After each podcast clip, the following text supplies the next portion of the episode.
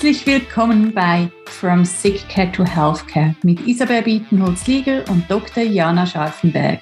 Wir leben beide für ein einfaches, gesundes Leben und eine ganzheitliche Medizin und wir finden, es darf sich dringend etwas ändern. Weg vom Krankenhaus und einem System, was Krankheit besser vergütet als die Gesundheit. Wir setzen uns ein für ein wirklich funktionierendes Healthcare-System und nehmen dich in diesem Podcast mit in spannende Gespräche mit Expertinnen und Experten, unsere täglichen Einblicke in unsere Arbeit und wie wir alle gemeinsam das praktisch umsetzen können. Denn wir fragen uns immer wieder, was läuft im Moment richtig gut und was eben auch nicht. Hallo, liebe Isabel, wie schön, dass wir uns hier wieder zusammenfinden. Wie geht's dir? Ja, gut, danke. Schön, dich zu sehen. Hallo. Was läuft bei euch oben im Civita? Was läuft bei uns? Wir ähm, haben ein ähnliches Problem wie ganz viele Unternehmen zum Zeitpunkt haben. Und zwar sind wir auf der Suche nach einem Arzt oder Ärztin, die unser Team unterstützt. Und das ist echt so schwierig weil es gibt fast keine Ärzte, die eine Doppelausbildung haben, also ein Facharzt in, in, in irgendeiner Fachrichtung, schulmedizinischem Hintergrund und dann aber auch einer komplementärmedizinischen Ausbildung, sei das TCM, TEN, Ayurveda. Da sind wir aktiv auf der Suche nach Unterstützung und ich muss dir ehrlich sagen, es ist so, so schwer. Und es ist auch so, wenn ich mit ähm, Kollegen spreche aus dem Verband der integrativen Kliniken, wo wir Mitglied sind, die haben genau dasselbe Problem. Es ist echt ein Mangel. Und äh, ja, ich sehe da irgendwie noch keine Lösung. Ähm, heute mhm. höchstens ja nur du. Du kommst zu uns. Jetzt werde ich im Postner Podcast festgenagelt. Ja, ja, ich probiere es wieder mal. Hartnäckig wie ich bin. Nee, aber es ist, ähm, und da auch zu schauen, wie bringen wir mehr Fachkräfte in die Integrativmedizin, wie können wir selbst hier mehr Anreiz schaffen, ähm, was braucht es, ähm, damit wir hier einen großen Schritt weiterkommen. Das beschäftigt mich sehr. Hm, ja. Was beschäftigt dich denn diese Woche? Was mich diese Woche wirklich ähm, ja, sehr beschäftigt innerlich, ist der Wandel. Und zwar der Wandel von dem heraus, was wir in den letzten zweieinhalb Jahren, also da als die, die Zeitspanne quasi, die sehr von der Pandemie geprägt äh, war, wie wir in dieser gelebt haben, wie wir dort Gesundheit vermittelt haben, was dort relevant für uns war. Und da sind natürlich viele Bereiche der Digitalisierung drin. Und was ich jetzt besonders spannend finde und was natürlich mein Team und ich auch sehr klar anschauen und ich auch für mich selber mh, hinterfrage, ist, wie darf das Ganze weitergehen? Bis wohin macht die Digitalisierung Sinn, auch von meinen eigenen Angeboten und wie ich den Ayurveda gerne weitergebe? Wo darf jetzt aber auch wieder ein Wandel passieren, dass wir uns wieder mehr offline sehen, dass wir ganz andere Setups, die jetzt eben wieder möglich sind, ähm, integrieren und inwiefern auch hier für die Gesundheit und ein einfach gesundes Leben der menschliche Kontakt letztendlich auch ausschlaggebend ist. Ich habe da noch keine Antwort drauf, muss ich dir ganz ehrlich sagen. Ich glaube aber, wir stehen hier vor einem großen Wandel wieder hin zu einem neuen Ansatz, wie wir Gesundheit leben, wie wir das vermitteln und wie wir auch hier zwischenmenschlich uns begegnen. Ja, eine schöne Überleitung, um unser Gespräch einzuläuten. Und zwar geht es heute um das Thema Digitalisierung. Danke für diese Einleitung, Jana. Wir haben heute einen ganz spannenden Gast bei uns. Das ist der Mark Werner. Er ist CEO von der Galenica AG seit dem 1. April 2020.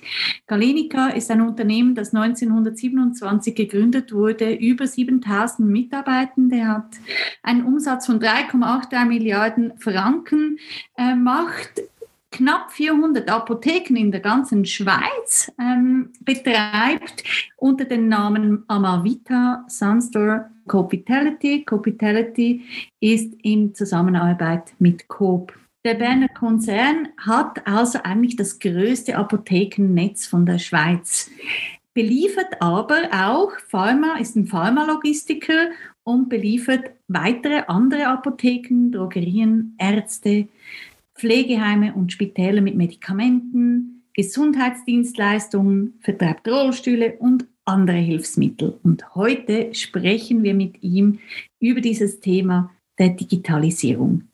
Wichtig vielleicht zu wissen, Marc war zuvor als CEO bei der Swisscom tätig. Auch das natürlich ähm, hinter diesem Hintergrund noch spannend zu sehen, weshalb dieser Wechsel und was zieht er in puncto Digitalisierung für das Unternehmen Galenica mit. Ja, wir wünschen euch viel Spaß bei diesem Gespräch.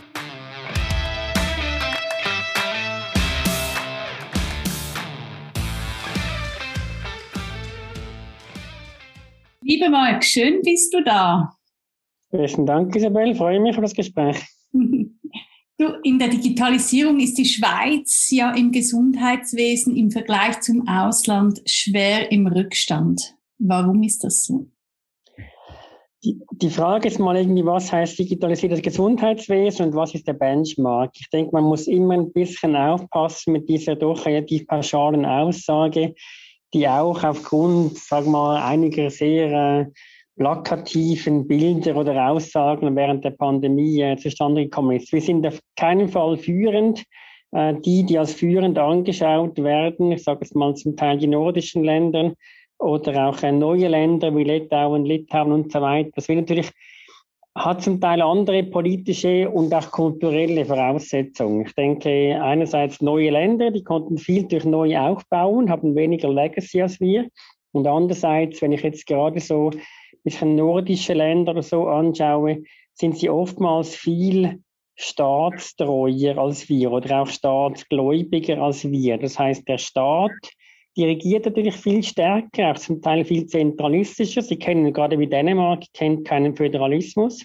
Und die, und die Bürger sind viel, sie bezahlen ja auch viel mehr Steuern und sie haben viel mehr die Kultur, der Staat schaut für uns. Und wir sind natürlich eher ein bisschen staatskritischer einerseits, was ja aus einer liberalen Grundhaltung nicht unbedingt negativ ist, oder wenn man eher, eher ein bisschen staatskritisch ist. Und auf der anderen Seite haben wir einen Föderalismus und der hat extrem viele guten Seiten. Ich denke, wir, die hier in der Schweiz wohnen oder Schweizer sind, kennen die guten Seiten. Er hat auch ein, zwei ähm, Herausforderungen. Ich würde mal sagen, Digitalisierung, die eben äh, ich sage mal, schwierig ist, wenn man es 26 Mal macht, die wäre sicher ein bisschen einfacher ohne Föderalismus. Aber es ist nun mal so, wir haben das System und wir können es nicht ändern jetzt. Was müssen wir uns auch in diesem System bewegen? Und wenn wir so zurückschauen, ähm, deine Vergangenheit, Swisscom zuvor, jetzt Galenica, zum Thema Digitalisierung, das sind Welten. Ja, weißt du, was versteht man unter Digitalisierung? Weißt du, das finde ich schon noch spannend. Das ist das eine, wenn ich in ein Spital gehe, heute wird operiert, zum Teil mit Robotern und so weiter. Das ist ja auch eine Form von Digitalisierung. Und da gibt es Prozesse, die überhaupt nicht digitalisiert sind. Die gab es bis vor wenigen Jahren auch in der Telekommunikation noch nicht unbedingt. Das ist mal der eine Aspekt. Man muss auch immer genau schauen, von was spricht man wirklich, bevor man dieses Pauschalurteil, Gesundheitswesen ist nicht digitalisiert. Und der zweite Aspekt aus meiner Sicht, den ich sehr als, als relativ gefährlich erachte, auch diese, diese Meinung, die sich irgendwie ergibt, wenn wir digitalisieren, dann wird alles billiger dann haben wir das Kostenproblem im Gesundheitswesen gelöst. Und das ist absoluter Müll, sorry. Mit Digitalisierung, mit gewisse Prozesse vereinfachen, verschlanken, auch vergünstigen. Wenn man die Gesamtkostenstruktur des Gesundheitswesens Schweiz anschaut, diese 90 Milliarden, die wir ungefähr Gesundheitskosten haben, diese ein paar große Blöcke unterteilen, da muss man feststellen, wenn man jetzt gewisse Prozesse digitalisiert, da werden nicht 10 Milliarden aus dem System genommen. Und dass das Gesundheitswesen wegen dem dann günstiger wird, obwohl wir immer älter, immer länger älter, gesünder werden, dass man damit dann die, die Kosten gegen unten entwickeln kann. Das ist einfach Augenwischerei. Das stimmt einfach nicht. Die Kosten Gesundheitswesen werden nicht sinken die nächsten Jahre, auch mit Digitalisierung nicht. Wir können versuchen, dass sie nicht stärker steigen als gewisse andere KPIs, wie zum Beispiel das BIP oder eine Lohnentwicklung. Aber die alle Trends, bessere Medizin, personalisiertere Medizin, eben älter werden, immer mehr ältere Menschen im, im Land haben, das spricht einfach nicht dafür, dass wegen Digitalisierung Gesundheitswesen morgen günstiger wird. Wenn du ja. sagst, Kosten sind ein Punkt, die durch die Digitalisierung nicht pauschal weniger werden. Wie sieht es aus mit den anderen Komponenten, die wichtig für uns sind? Effizienz, Zugänglichkeit, Wirksamkeit. Kann die Digitalisierung das dementsprechend auffangen oder dürfen wir hier auch keinen Pauschalismus anbringen, ähnlich wie bei den Kosten? Ich denke, man sollte nirgends, weil die Welt ist ja schon ein bisschen zu kompliziert, dass mit ein, zwei Sätzen dann immer alles erklärt äh, werden könnte. Ich denke, wir können auch auf der Kostenseite mit Digitalisierung etwas rausholen. Ich sage jetzt mal, wenn ich meine, ganzen, meine ganze Krankheitsgeschichte sauber dokumentiert habe, wenn ich irgendwie einen Fall habe, ich habe jetzt eine Sportverletzung und gehe von Pontius zu Pilatus mit meiner Verletzung und dass dann vielleicht diese Daten sauber weitergetragen werden oder eben zentral abgelegt sind, dann muss ich nicht vielleicht dreimal ein Röntgenbild machen, sondern vielleicht nur einmal oder nur einmal ein MRI. Da hat sie schon Potenziale. Das sage ich überhaupt nicht, dass es keine hat. Ich sage nur dieses, äh, dieses Pauschalurteil, wir müssen jetzt digitalisieren und dann haben wir alle Kostenprobleme gelöst. Von der warne ich einfach ein bisschen, das wird nicht so sein. Auch im Effizienzbereich, selbstverständlich wird, denke ich, gerade durch das, durch, durch das Datensammeln, wenn wir jetzt wirklich gut digitalisiert sind, mal irgendwann im Gesundheitswesen, auch sehr viele, sehr viel mehr Daten zur Verfügung stehen als heute. Wir wissen, mit großen Datenmengen können schlaue Ableitungen gemacht werden. Natürlich auch auf gewisse vielleicht Wirksamkeit oder, oder, oder Effizienz von gewissen Prozessen, von gewissen Behandlungen und, und, und. Dort gibt es auf jeden Fall Sparpotenzial. Aber Voraussetzung ist, man hat sehr viele Daten. Voraussetzung, die Daten können entsprechend genutzt werden. Der Patient lässt es auch zu und der Patient wird immer die Hoheit über die Daten haben, glaube ich, sonst werden wir eh ein Problem haben. Das heißt, das muss ja dann alles stimmen. Und da glaube ich schon, wenn wir diese Daten mal haben und die irgendwie in einer Form zur Verfügung stehen, dass gerade auch, sagen mal, die Medizin natürlich daraus dann Ableitungen äh, treffen kann, dann hat das schon Potenzial. Nochmals Fazit für mich, Digitalisierung hat Effizienzen nach Kostenpotenziale. Aber Digitalisierung, mal das Gefühl zu haben, wir müssen jetzt einen Fax abschaffen, der da mal während der Pandemie so breit in der Zeitung wäre, war, wenn wir jetzt einen Fax abschaffen, dann haben wir 11 äh, Milliarden gespart. Ich, ich, ich, ich, war, ich warne einfach vor diesem, vor, vor diesem Glauben, dass es, dass es so sein kann. Und Digitalisierung heißt, heißt eben auch Knochenarbeit. Das heißt, es müsste wirklich jeder einzelne Prozess muss eben dann sauber analysiert werden und dann auch entsprechend digitalisiert werden und dann werden die entsprechenden Potenziale hervorkommen. Aber es gibt keinen großen Hebel Digitalisierung, den ich jetzt umstellen kann und dann ist irgendwie die, die, die Welt viel besser, als sie heute ist. Daran glaube ich nicht. Und ich glaube nur an harte, konsequente Arbeit auch in der Digitalisierung. Aber die Bevölkerung hat gezeigt, dass sie doch einen Schritt näher ist oder die Bereitschaft ist größer. Das hat man während der Corona-Pandemie gesehen. Ich meine, ihr habt das am eigenen Leib erfahren, was das heißt. Wie war das für euch? Wie meinst du? Erklär noch ein bisschen, was du genau meinst, Isabel. Ich denke, während dieser Zeit wurde euer Online-Business zum mhm. Beispiel intensiver genutzt. Ihr konntet eigentlich Umsatzrückgang ähm, kompensieren dadurch, dass digitale Prozesse schon da waren? Auf jeden Fall. Auf jeden Fall haben wir, äh, hat man gemerkt, wie stark eine Bevölkerung sich auch, sag mal, Gegebenheiten anpassen kann und Bevölkerungsschichten, die vorher noch nie etwas online gemacht haben, äh, ich meine, ich habe es bei meinen eigenen Eltern gesehen, die natürlich doch ein gewisses Alter haben, äh, was, da, was da möglich ist. Aber natürlich auch spannend zu beobachten, wenn man jetzt gerade den E-Commerce-Markt weltweit nimmt, wie er im Moment auch wieder leidet. Das heißt, es gibt dann auch wieder ein Zurück natürlich. Oder? Ich meine, es gibt im Moment gibt's wenige Online-Shops, die im Vergleich mit der Pandemie nicht gelitten haben. Das heißt, das Niveau konnte oft nicht ganz gehalten werden.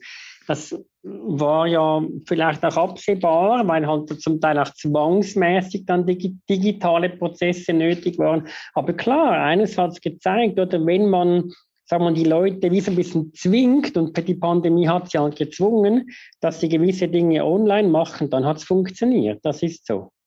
Und das hält auch bei, oder? Ja, eben, das hält nicht alles bei. Wenn ich die E-Commerce-Umsatzzahlen anschaue, die klassischen E-Commerce-Zahlen der klassischen Online-Shops, nicht nur in, in der Schweiz und nicht nur unsere, sondern weltweit, wenn ich die, äh, wenn ich die KPIs anschaue, nein, dann hält es nicht unbedingt bei. Viele E-Commerce-Shops sind tiefer, als sie während der Pandemie waren. Nicht tiefer, als sie vor der Pandemie waren, aber tiefer, als sie während der Pandemie waren. Mhm. Also sind die Zeiten der klassischen Apotheke so nicht vorbei?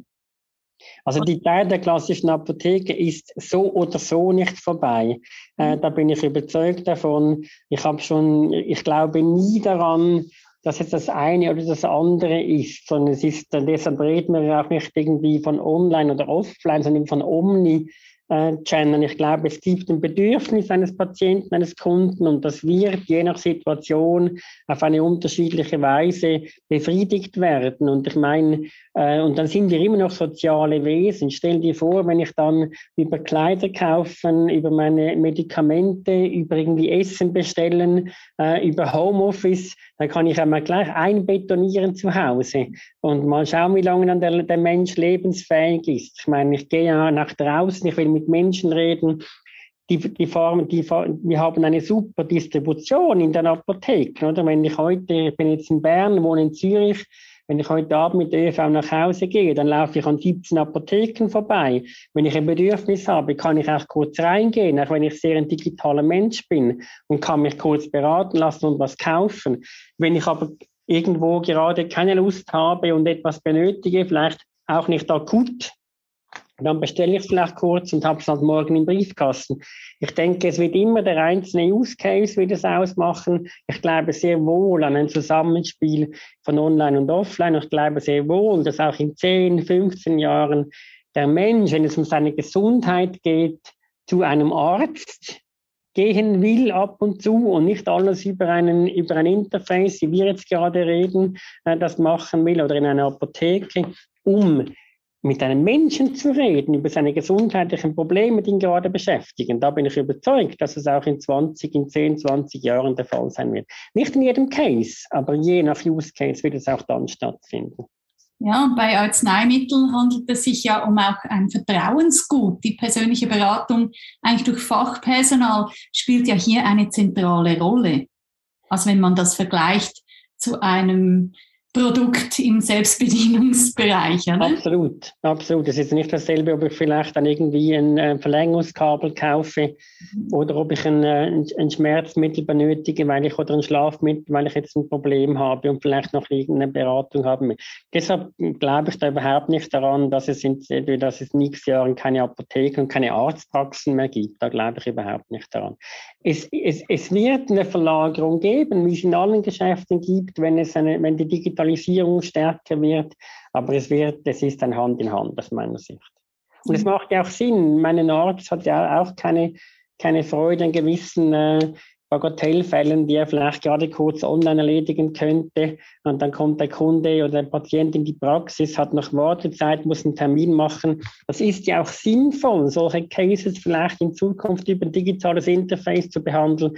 Aber wenn ich eben äh, eine intensivste Sportverletzung habe, die ich nicht gut beschreiben kann, dann muss halt vielleicht der Arzt mal auf meinen Muskel da rumdrücken, um zu spüren, was jetzt mein Problem ist. Oder?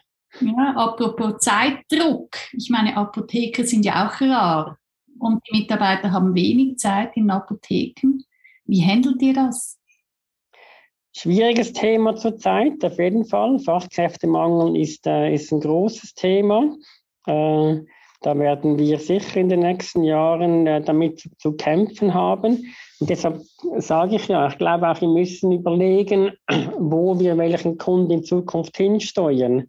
Und wenn ich halt wirklich nur ein kleines Problem habe oder nur etwas kaufen muss, dann brauche ich ja nicht einen Apotheker während 15 Minuten dafür oder einen Arzt, der, die beide äh, lange Jahre Hochschule hinter sich haben. Dann kann ich das vielleicht auch anders lösen. Und damit man eben genau diese Fachkräfte dafür, sagen wir mal, bereitstellt, klingt jetzt ein bisschen technisch, um eben genau die Fälle zu lösen, die sonst nicht gelöst werden können. Und das heißt eben Triage.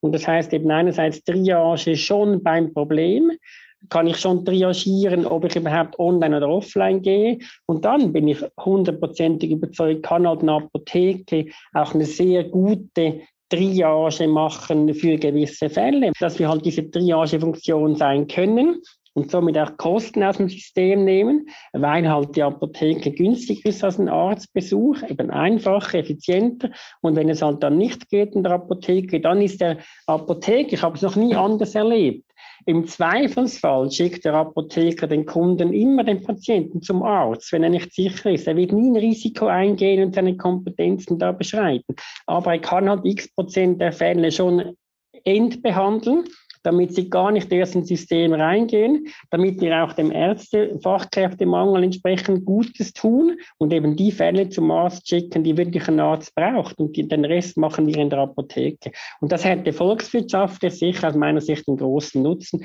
hat ja auch der Bundesrat letzte Woche entschieden, äh, dass wir hier auch in Zukunft noch mehr Dienstleistungen in die Apotheke bringen wollen, um eben genau diese Triagenfunktion, diese erste Anlaufstelle für Gesundheitsfragen in die Apotheke zu bringen. Und ich meine, wenn ich mit, mit Spitaldirektoren rede, ich meine, es ist ja dramatisch, wie viele Menschen heute in einen Notfall gehen äh, und was ein Notfall kostet. Mir hat vor kurzem ein, ein, ein Chef äh, oder ein, ein CEO eines Spitals gesagt, bei ihm kostet jeder Notfall 1200 Schweizer Franken, egal was der Patient hat. Einfach die Grundkosten, wenn, wenn ich in Notfall gehe, dann sind es 1200 Schweizer Franken. Und er sagt, da kommen 80 Prozent der Fälle, die müssen nie und nimmer in einen Notfall gehen. Die könnten in eine Apotheke oder zu einem Hausarzt gehen. Und wenn wir diese Triage besser hinkriegen, dann nehmen wir, ich glaube ich, Geld und unnötige Belastung aus den Systemen raus. Ja, aber das wird noch einen Moment gehen. Die Verrechenbarkeit muss ja dann auch standhalten, dass die Kosten, ähm, die dann in der Apotheke entstehen, über die Versicherung vergütet werden. Aber da, da, auch da hat der Bundesrat letzte Woche in seiner, in seinem, in seiner Kommunikation gesagt, dass, dass das angegangen wird mhm. und dass in Zukunft diese Kosten in der Apotheke von der Krankenkasse übernommen werden. Ja, ja. ja klar, das ist natürlich zwingend. Sonst gehen die Leute halt zum Arzt, egal ob es dann dreimal oder viermal mehr kostet und mehr Zeit, weil sie es halt nicht selbst bezahlen müssen. Oder sie glauben mindestens, sie müssen sich selbst bezahlen. Am Schluss bezahlen wir sie alle oder ich bezahle sie über die Franchise. Ja. Ja.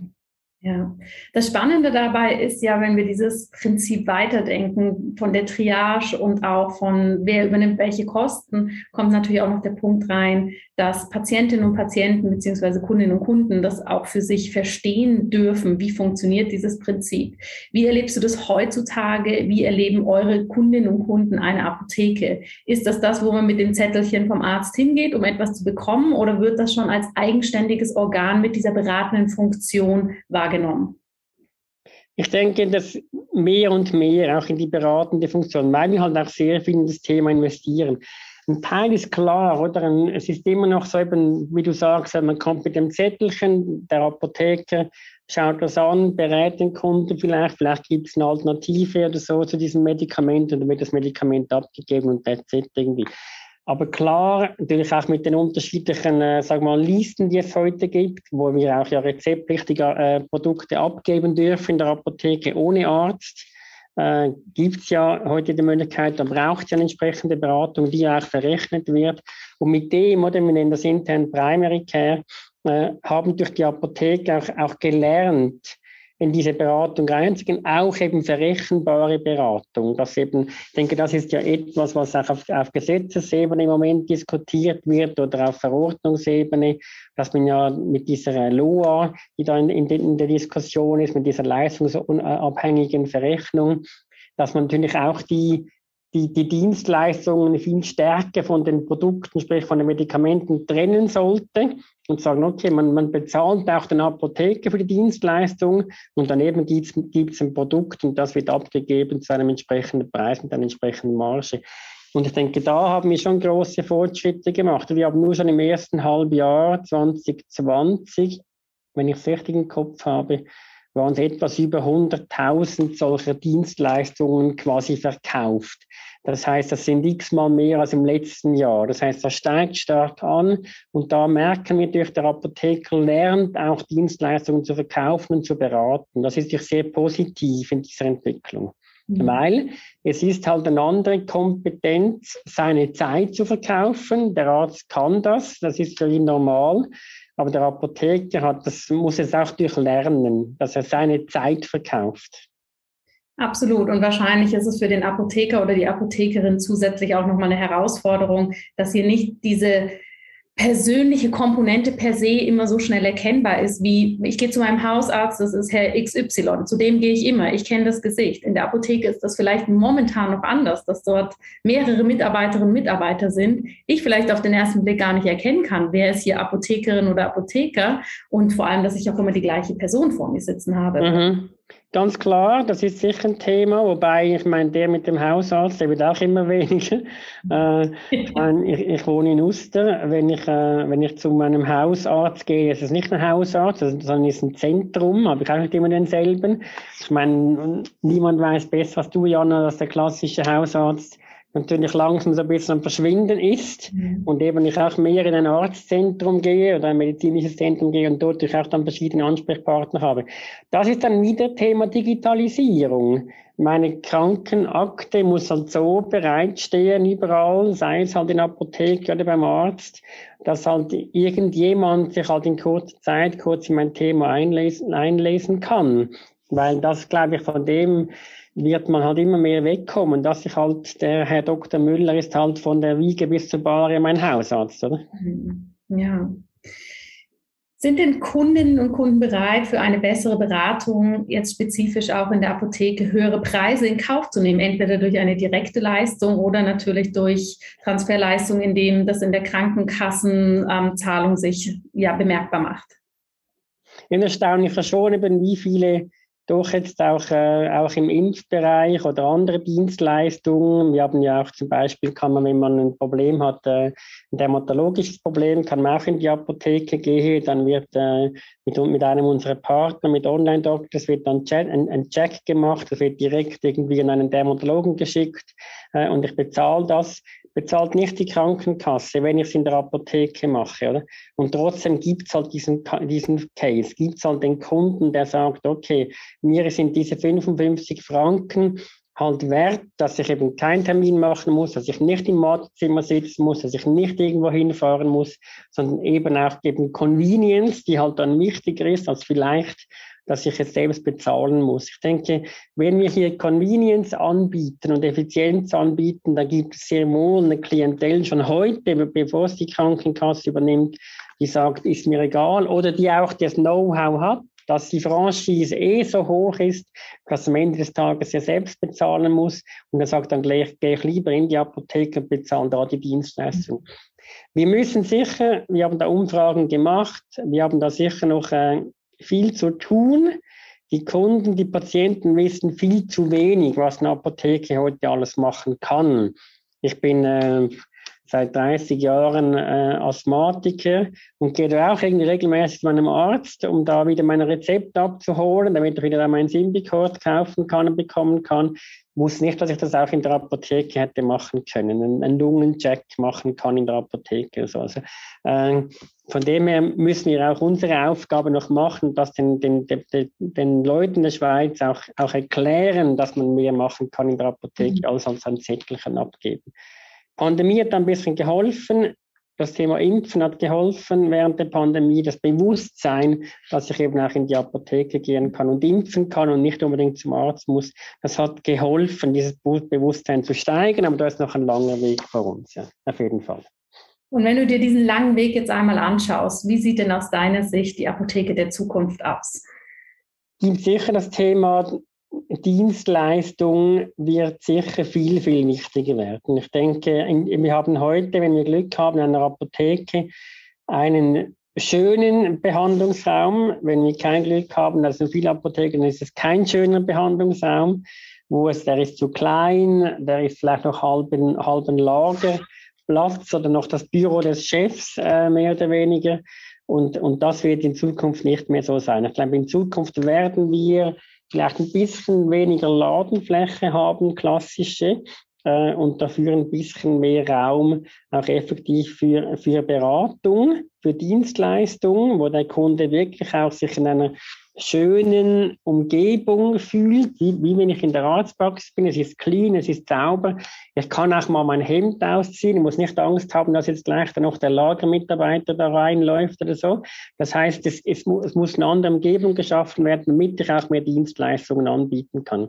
Übrigens für mich auch ein ganz wichtiges Thema gegen den Fachkräftemangel oder ein, ein, ein Apotheker studiert heute fünf Jahre an der ETH, äh, jetzt im Raum Zürich an der ETH. Wenn wir es nicht schaffen, auch attraktive Arbeitsplätze zu schaffen, wo er eben seine Kompetenz oder sie seine Kompetenz eben auch leben kann und eben nicht nur eine Schachtel über die, über die Ladentheke schieben muss, dann werden wir auch äh, die Fachkräfte nicht mehr an Bord haben in ein paar Jahren. Das heißt, es ist nicht nur, dass ich daran glaube, dass es Sinn macht für das gesamte Gesundheitswesen. Ich glaube, wir sind auch fast gezwungen dazu, dass wir mit mehr Dienstleistungen in der Apotheke attraktivere Arbeitsplätze schaffen. Übrigens nicht nur für den Apotheker oder für die Apothekerin, sondern auch für die Fachkraft, äh, hm. also für, für die heutige Pharmaassistenz. Auch da, glaube ich, müssen wir unbedingt mehr Kompetenzen äh, reinbringen, müssen wir Entwicklungspfad aufzeigen können, dass sie eben in gewissen Kantonen durften sie auch impfen in der Ausbildung und so weiter. Da müssen wir hingehen, damit wir auch die, die Leute nach der Lehre bei uns halten können, der Branche halten können und ihnen einen Weg aufzeigen können, wie sie sich auch über ihren ganzen Lebensweg, über ihren Berufsweg entwickeln können. Das ist sicher ein ganz wichtiges Thema, damit die, die in Zukunft auch eine Apotheke eine Existenzberechtigung hat. Da glaube ich sehr, sehr stark an das Thema Dienstleistungen, Services und ein bisschen weniger an den reinen Verkauf von Produkten. Der wird noch sehr, sehr lange oder vielleicht für immer, sag mal, unser irgendwie äh, Brot- und Buttergeschäft sein. Äh, brauchen wir, damit wir das System finanzieren können. Aber ich glaube, wir brauchen viel mehr noch andere Themen darüber, damit, das, äh, damit, damit die Apotheke wirklich diese erste Anlaufstelle für Gesundheitsfragen sein kann. Hm. Ja, eins dieser Themen, was äh, natürlich für Isabel und mich in einer Apotheke heute schon, aber auch in der Zukunft nicht fehlen darf, ist die Komplementärmedizin. Welche Rolle spielt die aktuell und wie wird das in der Zukunft sein, jetzt in Bezug auf Apotheken? Wir haben da ab und zu fast auch schon philosophische Diskussionen und und vor kurzem hat mich äh, ein, hat ein Mitarbeiter von uns, also der das Geschäft auch verantwortet oder der viel, vieles in diesem Thema verantwortet, auch klassische äh, schulmedizinische Themen, hat, hat einen guten Satz gesagt, fand ich. hat gesagt, es gibt Menschen mit verschiedenen Weltanschauungen und verschiedenen Themen, die sie interessieren. Es ist an uns, für diese verschiedenen Zielgruppen entsprechend das Sortiment bereitzustellen. Und da gehört Komplementärmedizin, da gehört auch Homöopathie, da gehören andere Themen, gehören einfach dazu. Äh, also, weil das ist, das ist für ganz viele Menschen sehr, sehr wichtig. Und das ist einfach zu, ob, ob, das ist ja vor allem für Ärzte, man hört ja ab und zu von Ärzten dann eher so ein bisschen kritische Bemerkungen sage ich, okay, dann glaubt an das, was ihr wollt. Aber die Tatsache ist, das ist für viele Menschen sehr, sehr wichtig. Also ist es für uns ganz, ganz klar, dass wir in diesem Thema auch entsprechende Kompetenzen wollen und den Kunden, den Patienten, die in unsere Apotheke reinlaufen, auch entsprechend dort Fachkräfte, Kompetenz und ein Sortiment zur Verfügung stellen wollen. Fand ich ein sehr, sehr guter Satz irgendwie. Wir sind nicht da, um irgendwie, es ist ja wie, wir machen nicht Politik und wir entscheiden nicht irgendwie, was richtig und was falsch ist, mhm. sondern wir sagen, da gibt es ein Bedürfnis, das auch, äh, das auch zu Recht ein Bedürfnis ist und das für viele Menschen sehr, sehr wichtig ist und wir stellen das entsprechend zur Verfügung und bilden auch die Leute entsprechend aus, dass, dass, sie, dass sie kompetent beraten können. Mhm. Das wirkt jetzt erstmal sehr reaktiv auf die Wünsche, die von außen sozusagen kommen durch Kunden, Kundinnen, Patientinnen, Patienten. Wird es denn auch in der Apotheke der Zukunft einen aktiven Part einnehmen, dass, wir, dass ihr zum Beispiel sagt, okay, wir wollen das aber selber auch mehr mit reinbringen, weil es so eine wichtige, wichtige Säule ist? Oder ist es für euch wirklich mehr das Reagieren auf das, was es braucht? Nein, es ist, nicht, es ist nicht das Reagieren. Es braucht halt die entsprechenden Journeys, sage ich mal, die dann auch Sinn machen. Wir sind, ein, wir sind, wir sind groß, wir haben mehrere hundert Apotheken. Äh, und sind dann, sind dann eine börsenkotierte Firma. Es muss irgendwo dann auch Sinn machen, abbildbar sein. Es muss eine gewisse Zielgruppe dann wirklich auch interessieren. Und dann sage ich auf, auf jeden Fall, können wir das Thema auch von uns aus pushen. Es muss aber irgendwo eine Chance da sein, dass es auch eine gewisse Routine dann gibt, oder? Weil, oder heute ist es ja auch zum Teil so, dass es dann es ist nicht jede Apotheke gleich kompetent in jedem Thema. Es hat auch mit dem Personal zu tun. Und die Apotheker und auch die Pharmaassistenten haben ja einen hohen Anspruch an eine gute Beratung, einen hohen Anspruch an sich selber. Und wenn du einen Use Case hast, wo du einmal die Woche dann einen Fall hast, dann bekommst du nicht die Routine und hast auch die Fachkompetenz nicht. Ich denke, wir müssen auch aufpassen, dass wir in egal welchem Thema wir anbieten, eine hohe Kompetenz äh, bereitstellen können, damit der Kunde wirklich einen Mehrwert hat. Und das heißt, du brauchst halt eine gewisse Masse an diesen Cases, damit diese Kompetenz auch aufgebaut werden kann. Das ist wie in jedem anderen Laden. Oder wenn ich halt, äh, eben, du hast gesagt, ich komme von Swisscom, wenn ich halt dort etwas habe, das einmal im Monat gekauft wird, dann hat halt niemand im Laden die entsprechende Kompetenz auf, auf dem Niveau, das man, das man will. Weil es braucht halt für das eine gewisse Erfahrung, eine gewisse Routine. Und ich denke, die Cases müssen wir suchen, die auch dann wirklich diese Routine geben, damit wir sie auch, ich sage jetzt mal, industrialisieren können und auch in die Breite bringen können. Ja, ihr habt ja heute schon sehr viele Produkte in der Komplementärmedizin, wenn man in einer Apotheke steht. Also von daher denke ich, ist das Bedürfnis da. Man weiß aus aktuellen Studien, dass 68 Prozent der Schweizerinnen und Schweizer ähm, Komplementärmedizin äh, täglich eigentlich nutzen in mhm. Weise. Somit kann man eigentlich die Frage beantworten, ja, es ist äh, ein Bedürfnis. Ne? Wir haben ja viel investiert in, den letzten, in letzter Zeit in das Thema. Wir haben ja zum Teil ja akquiriert und auch investiert in Ausbildung. Äh, in, also das zeigt ja auch, dass wir an dieses Thema sehr wohl glauben. Und auch wenn ich in die Apotheke gehe, eben, es ist nicht, wirklich nicht überall gleich. Es hat schon auch mit Personen zu tun. Es gibt, es gibt Apotheken, ich könnte jetzt sogar ein paar sagen, äh, da, da, die haben eine unglaubliche Kompetenz im Thema und die, die ziehen dann Menschen an in einem sehr großen Umfeld die dann dorthin gehen, weil dort halt diese Kompetenz vorhanden ist. Oder? Und es macht vielleicht auch Sinn, dass man nicht in 400 Apotheken dann die gleiche Kompetenz hat in diesem Thema, sondern halt sagt, okay, in Zürich sind es halt die zehn Apotheken oder die fünf und in Bern sind es halt die zwei, wo man halt dort wirklich ein Kompetenzzentrum baut, wo die Kunden halt dann einen Kilometer weiterlaufen, weil sie wissen, wenn ich in diesem Thema Interesse habe, dann ist halt dieses Team dort ist halt stark und das kann mich beraten. Macht ja auch Sinn, eben, dass man immer diese, für uns ist es einfach immer wichtig, es muss eine gute Kompetenz da sein. Einfach etwas in ein Regal stellen und dann kommt der Patient und was fragt darüber, ja, weiß ich jetzt auch nicht so genau. Das ist nicht unser Anspruch natürlich, oder?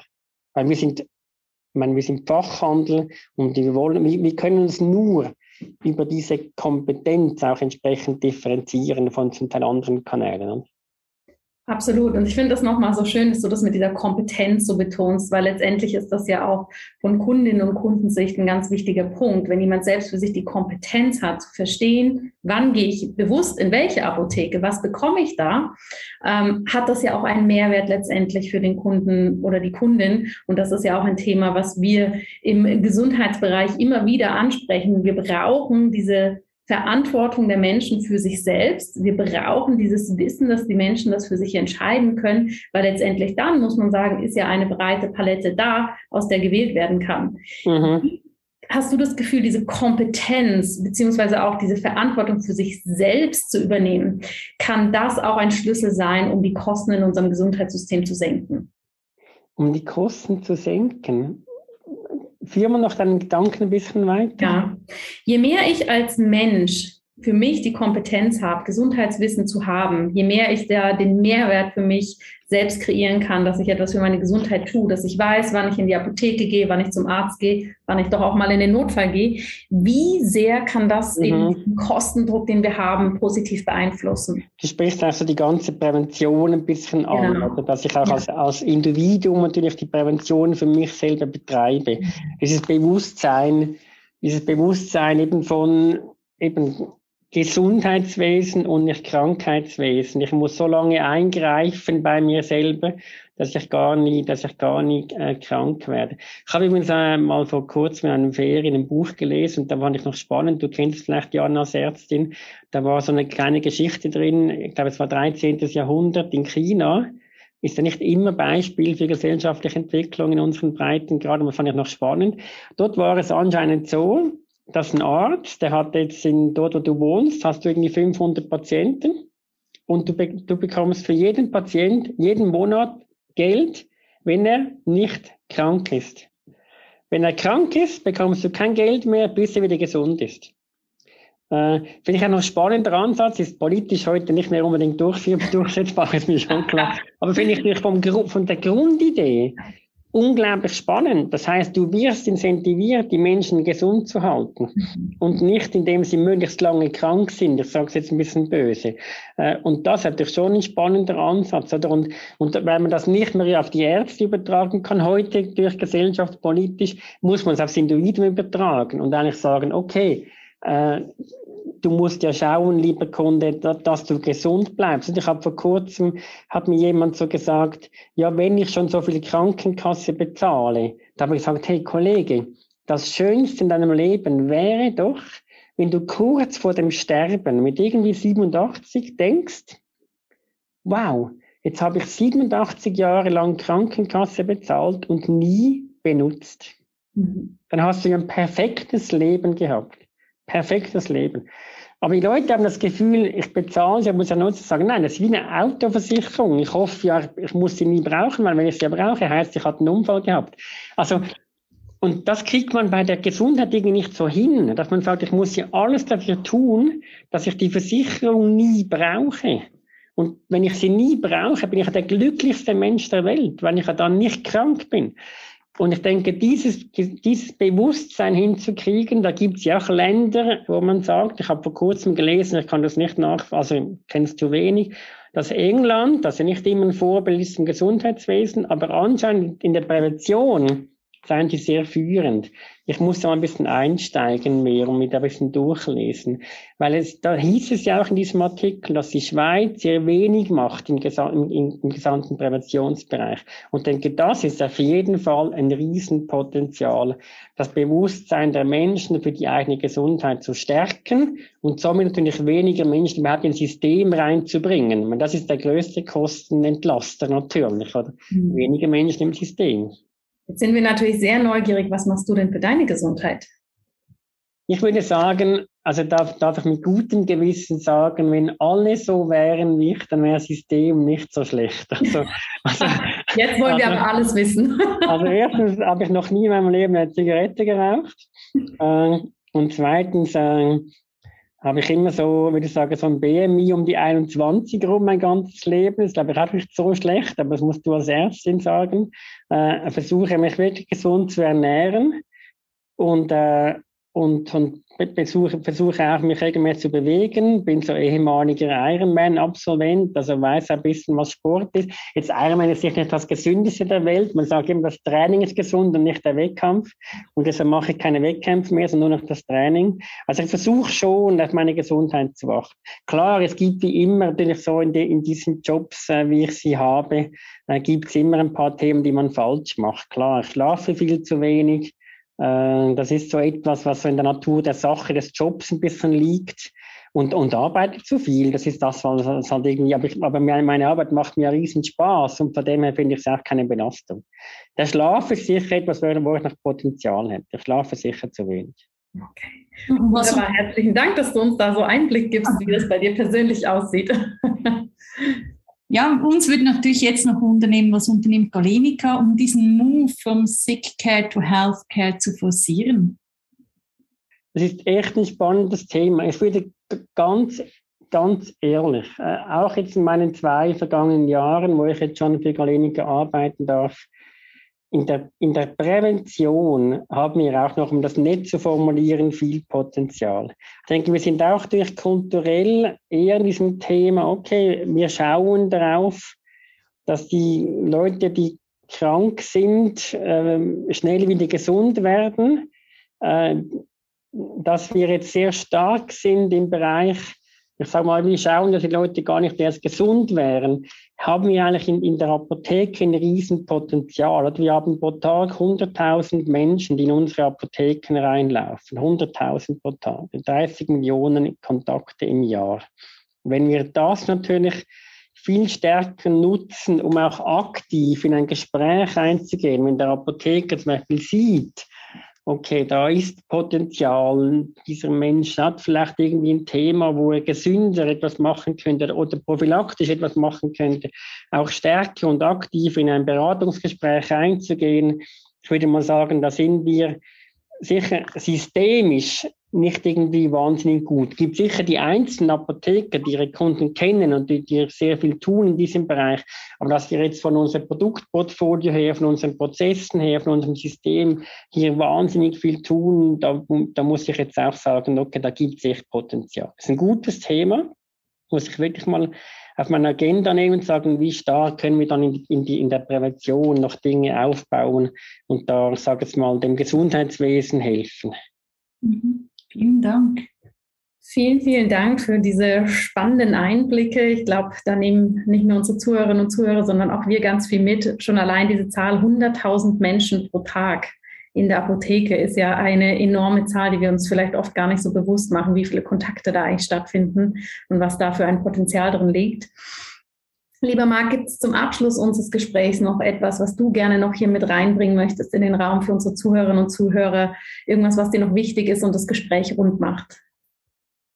Eben, ich denke, wir haben angefangen mit Digitalisierung. Ich war sicher manchmal so ein bisschen digitalisierungskritisch, was sich einfach mehr betreffend diesen Pauschalaussagen.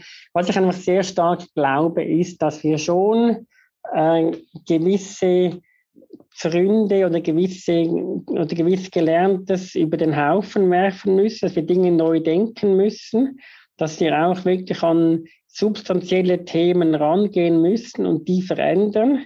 Umgekehrt glaube ich nicht, dass wir jetzt ein Greenfield-Gesundheitswesen äh, aufbauen können. Wir haben das, was wir haben ist übrigens ja auch ein gutes Gesundheitswesen. Vor kurzem mit einer Umfrage gelesen betreffend Zufriedenheit mit der Bevölkerung vom Gesundheitswesen.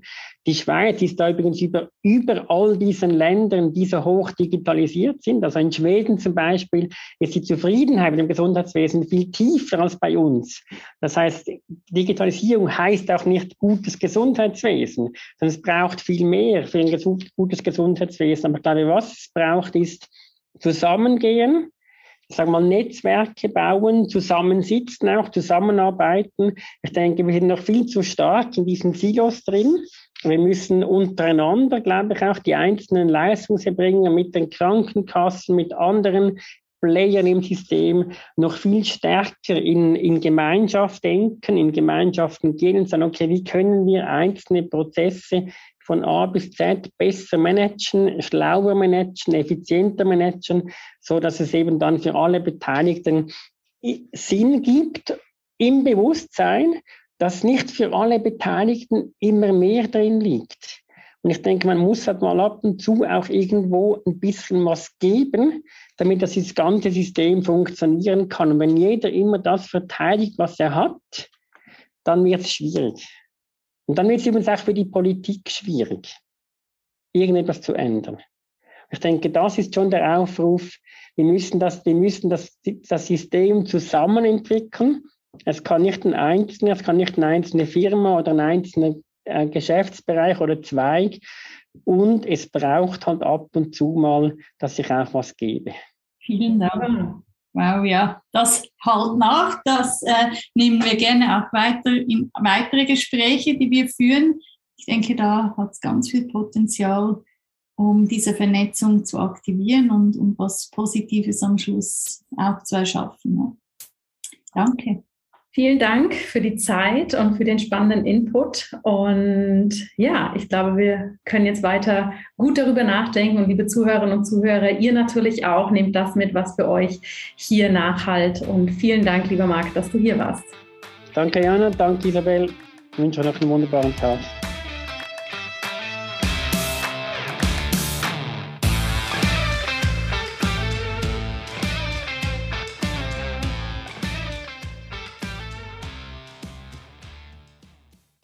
Wow, Jana, was ziehst du aus diesem Gespräch mit? Isabel, ich nehme recht viel mit. Zum einen, was ich mir notiert habe während des Gespräches, ist, dass wir nicht in die Pauschalisierung gehen können, Digitalisierung ist gut, Digitalisierung ist besser, wir brauchen das, sondern dass wir hier auch nochmal verstehen dürfen, wie wir es ja öfter schon im Podcast besprochen haben, dass das Ganze natürlich sehr komplex und sehr vielschichtig ist und dass wir einfach nicht per se sagen können, ja, dass das wenn wir Digitalisierung implementieren, dass das Kosten deckt oder dass das ähm, Kosten reduziert. Und da hat Marc ja so schön gesagt, die Digitalisierung heißt Knochenarbeit. Ja. Und ich glaube, das ist was, was Menschen oft gar nicht sehen. Das erlebe ich ja meiner eigenen Arbeit auch, dass Menschen glauben, dann mache ich das mal schnell online, dann können sich alle von ihrem Smartphone einwählen und es ist doch viel einfacher. Aber dass da viel mehr dahinter steckt, ist, glaube ich, etwas, was wir alle mehr anerkennen dürfen. Ja, ich denke auch so diese, dieser Maßstab zwischen einfach Digitalisierung zu forcieren und trotzdem effizient zu bleiben. Also auch hier zu schauen, wel, was wird digitalisiert und was hilft, um die Effizienz zu fördern. Mhm. Mich hat sehr stark das Thema Prävention begleitet, jetzt nach dem Gespräch zu hören auch von ihm, ähm, dass es ein Thema ist, das noch mehr gelebt werden darf. Wie hast du das empfunden? Ich habe das ähnlich empfunden. Zum einen natürlich jetzt aus Sicht von ähm, Marc per se. Wie können in Institutionen, die natürlich zum einen ähm, eine Wirtschaftlichkeit brauchen, die zum anderen historisch gesehen sehr, sehr stark von einem Bereich geprägt sind, also den Vertrieb von Medikamenten, wie können wir diese alten Konzepte durchbrechen und überhaupt hier mehr Prävention mit reinbringen? Da gebe ich dir absolut recht. Und das andere, was ich super spannend fand, war, dass Marc gesagt hat, 100.000 Menschen gehen pro Tag allein in der Schweiz in die Apotheke. Das heißt, so viele Kontaktpunkte sind da. Und ich muss ganz ehrlich gestehen, mir war gar nicht so klar, und ich komme aus dem Bereich, ich gebe es jetzt trotzdem zu, mir war gar nicht so klar, was in der Apotheke eigentlich alles für Kompetenzen vorhanden sind und was hier für Möglichkeiten sind. Und das möchte ich einfach allen so mit an die Hand geben. Wenn ihr regelmäßig in eine Apotheke geht oder wenn ihr eine im Umfeld habt, geht doch mal hin und fragt auch mal selber, hey, was bietet ihr eigentlich alles an? Was sind eure Schwerpunkte neben dem reinen Vertrieb von Medikamenten? Weil ich glaube, dass wir alle als Gesellschaft hier oftmals gar nicht so hm, ein Verständnis dafür haben oder einen Überblick, was hier überhaupt alles an Gesundheitsdienstleistungen, an weiteren ähm, Wissensquellen überhaupt da sind, weil wir vielleicht so oft den Anspruch haben, ich gehe dahin, ich hole meine Kopfschmerztabletten und dann bin ich wieder raus. Ja, also man kann ja wirklich sagen, die Apotheken leisten einen großen, eine große Mithilfe im Gesundheitswesen. Also wenn wir die Zahl, die, die ja sehr eindrücklich ist, wenn du schaust, wie viele Menschen einen Erstkontakt kriegen und oft auch eine Lösung für mhm. ihr Problem, da hat ja eigentlich äh, die Funktion der Apotheke einen sehr hohen Stellenwert. Ja? Und ich denke auch, wenn, wenn man so das Gespräch reflektiert, da hat es echt noch Luft nach oben, dass mhm. äh, die Apotheken durchwegs noch einiges mehr an Leistungen abdecken könnten. Absolut. wenn das System es zulässt und, und auch die Vergütbarkeit äh, geregelt wird. Ja? Absolut.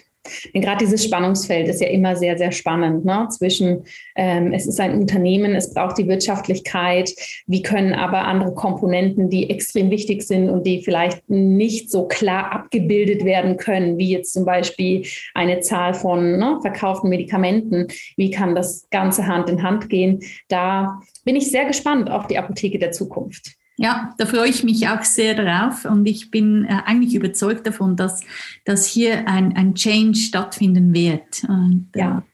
Spannend. Was möchtest du unseren Zuhörerinnen und Zuhörern noch mitgeben als ein Action-Step, den sie jetzt alle für sich umsetzen können, nachdem sie unser Gespräch mit Marc Werner gehört haben? Ja, ich, ich knüpfe eigentlich ein bisschen an, an deinen Impuls an, sich mal zu überlegen, wie oft gehe ich in die Apotheke wenn ja, für was gehe ich in die Apotheke?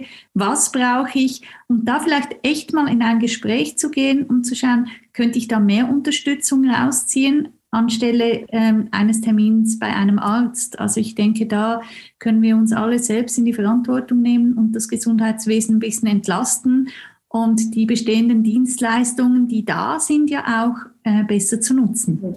Unbedingt. Da kann ich mich diese Woche wirklich nur anschließen. Und liebe Zuhörerinnen und Zuhörer, schreibt uns, wenn ihr vielleicht nach diesem Gespräch mal in eurer ganz persönlichen Apotheke wart und festgestellt habt, was es dort eigentlich alles gibt, was ihr dort alles an Dienstleistungen erhalten könnt, neben dem reinen medikamentösen Zugang. Wir freuen uns jederzeit von euch zu hören. Wir wünschen euch jetzt eine wunderbare Woche. Lasst es euch gut gehen und wir freuen uns, dass wir gemeinsam hier from Sick Care to Healthcare einen großen Schritt weitergehen können.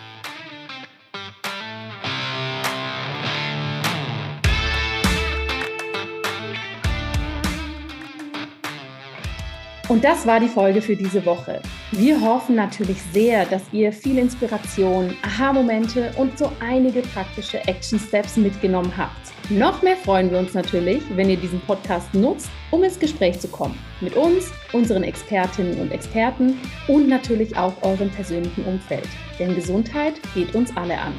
Wenn dir diese Folge gefallen hat, dann freuen wir uns nicht nur über dein Feedback, sondern vor allem auch, wenn du den Podcast weiterempfiehlst und eine Bewertung hinterlässt.